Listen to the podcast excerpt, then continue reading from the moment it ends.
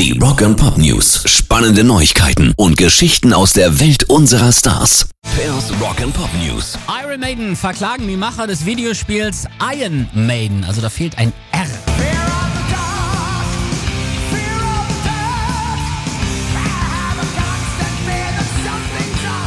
Laut dem US-Magazin Daily Beast verlangen die Heavy Metal-Legenden 2 Millionen Dollar vom Studio 3D Real MS, das das Spiel vertreibt. Der Retro-Shooter im Stil von Spiele-Klassikern wie Duke Nukem 3D verletze die Markenrechte der Band, so die Anklage.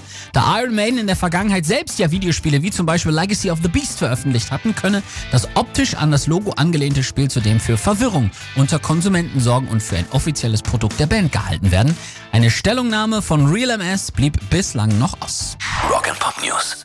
Apple stellt sein Musikportal iTunes endgültig ein. Die 2001 eingeführte digitale Multimedia-Plattform wird auch auf Macs und MacBooks in Zukunft durch separate Apps für Musik, TV und Podcasts ersetzt. Auf mobilen Geräten ist das ja bereits der Fall.